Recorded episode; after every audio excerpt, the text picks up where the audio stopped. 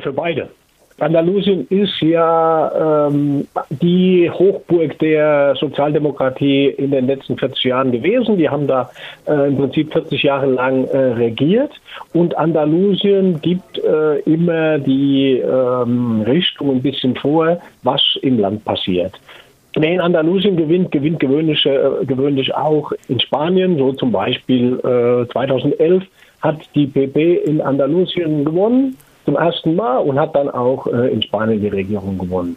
Ähm, dementsprechend ist Andalusien ein bisschen richtungsweisend für Spanien. Das heißt, der Effekt Pedro Sanchez, also wir müssen ja zurück uns erinnern, dass äh, Pedro Sanchez mit Hilfe von Podemos und äh, katalanischen und baskischen Parteien erst im Juni über einen Misstrauensantrag die, an die Macht kam da versucht hat, einen Linksschwenk äh, hinzulegen, dass dieser Effekt ähm, Pedro Sanchez in Andalusien also nicht nur äh, versiegt ist, sondern völlig gefloppt hat ähm, und die ähm, Sozialdemokraten in Andalusien auf ihr historisch neues schlechtestes Ergebnis zurückgefallen ist und damit natürlich auch die PSOE in ganz Spanien weiter geschwächt wurde. Ähm, die sind jetzt nur noch auf 28,4 Prozent bei den letzten Wahlen war auch schon das schlechteste historische Ergebnis, da waren es noch 35 Prozent. Und die machen jetzt den, äh, auch in Andalusien den Gang nach, den die Sozialdemokratie praktisch äh, in ganz Europa mitmacht. Und zwar der Versuch, äh, meiner Meinung nach, eher äh, eine rechte und äh, rechtsorientierte neoliberale Autorität, äh, Austeritätspolitik zu machen, führt eben nicht dazu, dass man bei den rechten Stimmen gewinnt, sondern eher weiter an die rechten Stimmen verliert. Welche Maßnahmen haben jetzt die gar nicht so lang ins Amt gehobene ähm, Regierung Sanchez äh, so unbeliebt gemacht? Naja, unbeliebt äh, nicht direkt. Im Wesentlichen äh, ist es eher so eine Trotzwahl und äh, eine Neidwahl. Und zwar stand in Andalusien merkwürdigerweise äh, nicht äh, im Vordergrund, dass in Andalusien die Region ist, die äh, mit über 21 Prozent noch immer die höchste Arbeitslosigkeit in Spanien hat, äh, dass es dort massive Probleme gibt mit zum Beispiel im Gesundheitssystem, dass da die Susana Diaz, die bisherige ähm, Regionalfürstin der PSOE die stärkste und äh, Regierungschefin halt auch zum Beispiel Privatisierung im Gesundheitswesen vorangetrieben hat, dass es im Schulsystem äh, knackt, äh, dass äh, diese Regierung in massive Korruptionsskandale verwickelt sind. Also beide Regionalchefs und Vorgänger äh, der Susanna Diaz äh, sitzen vor Gericht und müssen sich wegen einem massi massiven Korruptionsskandal verantworten.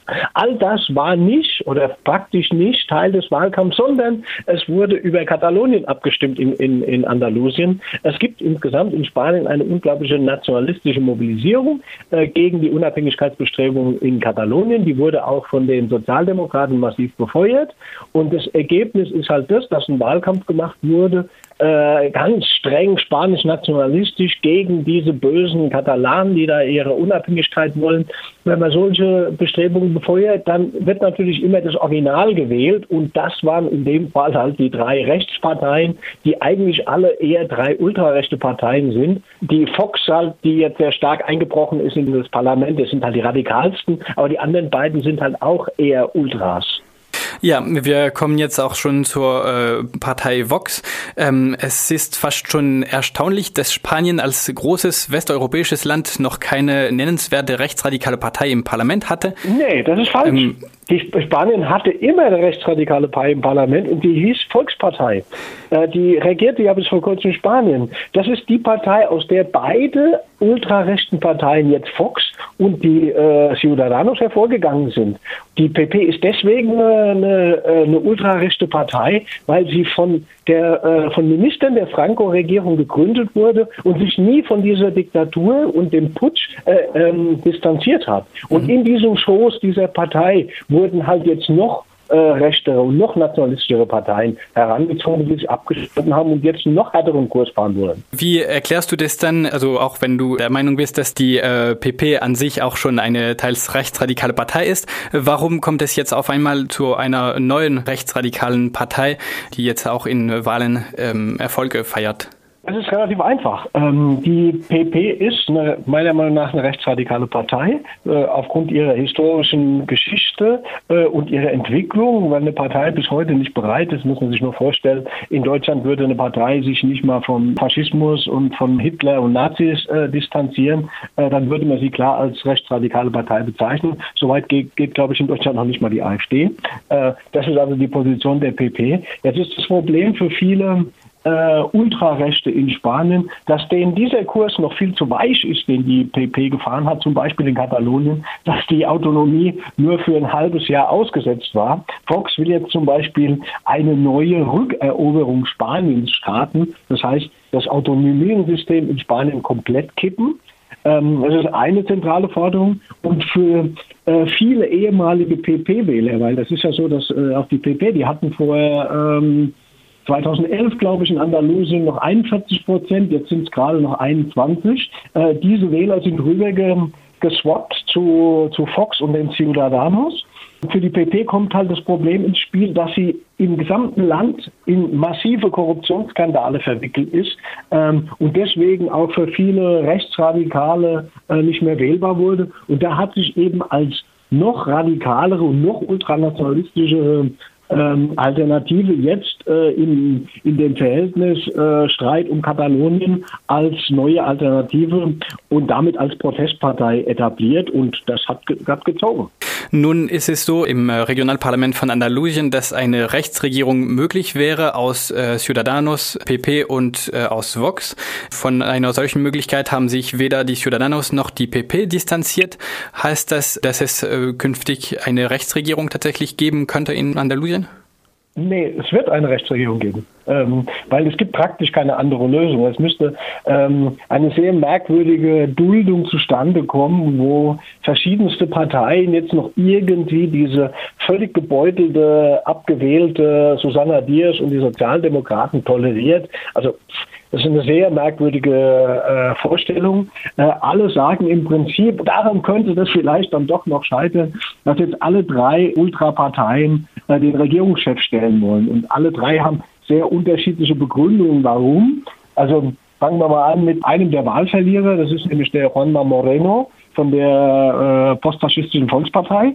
Der sagt halt, äh, er will regieren, weil sie die stärkste Partei sind. Der hat aber auch eben nochmal sechs Prozentpunkte gegenüber den letzten Wahlen verloren und mit 21 Prozent ist er gerade noch so knapp vor dem äh, Ciudadanos äh, von Albert Rivera an dem sagen wir mal, Oppositionsführerplatz gekommen.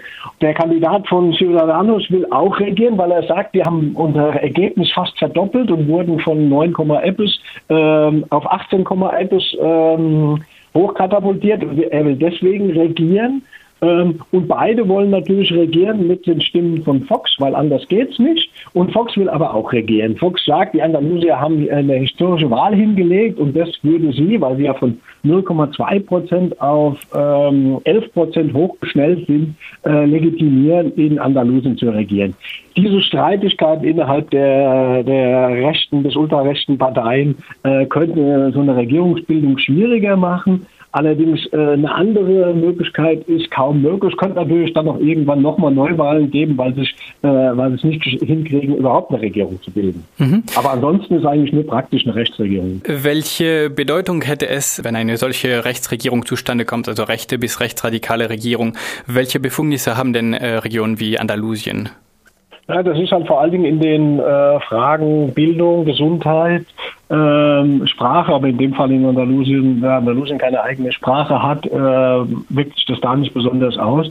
Äh, die Rechtsregierung würde natürlich diese ganzen Dinge, ich meine, man muss ja wissen, dass die äh, Sozialdemokraten schon bisher mit den äh, ultranationalistischen Ciudadanos zusammen regiert hat. Und äh, die sind nicht nur ultranationalistisch, sondern auch neoliberal. Und in der Zeit wurden natürlich äh, Privatisierungen vorangetrieben, Abbau von, von äh, sozialen Rechten. Und das würde natürlich eine Rechtsregierung vermutlich noch deutlich zuspitzen. Ähm, das wären so die, die, die Auswirkungen, die da zu erwarten sind. Äh, natürlich ist die Situation jetzt ein bisschen anders, weil natürlich noch eine sozialdemokratische Regierung in, in Spanien an der Macht ist, die natürlich dann von der Zentrale aus dann ein bisschen querschießen kann. Ähm, aber wie lange diese Regierung in Spanien noch an der Macht ist, ist natürlich auch eine Frage. Die ist durch diese äh, ohnehin sehr schwache Minderheitsregierung, die ist natürlich durch diese Wahl in dem richtungsweisenden und bevölkerungsreichsten Gebiet natürlich extrem geschwächt. Warum wird erwartet, dass sich Pedro Sanchez nun den Forderungen der rechten Parteien nach Neuwahlen beugt? Hat er keine andere Wahl? Nee, er wird sich genau nicht beugen. Zumindest solange er kann. Hat er auch schon gerade per Twitter mitgeteilt. Er hat eine eine kleine Möglichkeit. Also ich meine, er, wird keinen Haushalt durchbekommen. Der regiert ja, regiert ja dieses Jahr schon, weil er im Juni erst an die Macht kam, äh, mit dem Haushalt der äh, postfaschistischen Vorgänger. Und er hat jetzt natürlich die Möglichkeit, diesen Haushalt der Postfaschisten auch nochmal zu verlängern. Ähm, damit sind natürlich seine Möglichkeiten irgendwie andere Schwerpunkte zu setzen, also sozialere Schwerpunkte zu setzen, sehr eingegrenzt. Das kann er ein Stück weit machen, indem er äh, mit Dekreten äh, regiert und Sachen umwidmet. Ähm, schön und besonders demokratisch ist natürlich sowas nicht und die Rechtsradikalen werden natürlich das gegen ihn drehen. Aber er wird sich jetzt, solange es irgendwie geht, an seinen Sessel klammern und erst wenn es gar nicht mehr möglich ist, weil, ähm, weil er ständig durch, äh, im Parlament äh, durchfällt und seine Gesetze nicht mehr durchkriegt, dann wird er in einem, zu einem Zeitpunkt, wo er sich Hoffnungen macht auf ein besseres äh, Wahlergebnis, dann schnell Neuwahlen ausrufen. Allerdings schnelle Neuwahlen, die jetzt zum Beispiel, wenn die PSOE noch einen Achtungserfolg durchgebracht hätte in Andalusien, ähm, und vielleicht ein bisschen verloren hätte, aber weiterhin hätte regieren können, dann hätte äh, mit aller Wahrscheinlichkeit äh, Pedro Sanchez für das Frühjahr schon Neuwahlen ausgerufen. Jetzt werden die Wahlen mindestens auf den Herbst äh, 2019 verschoben, meine Prognose.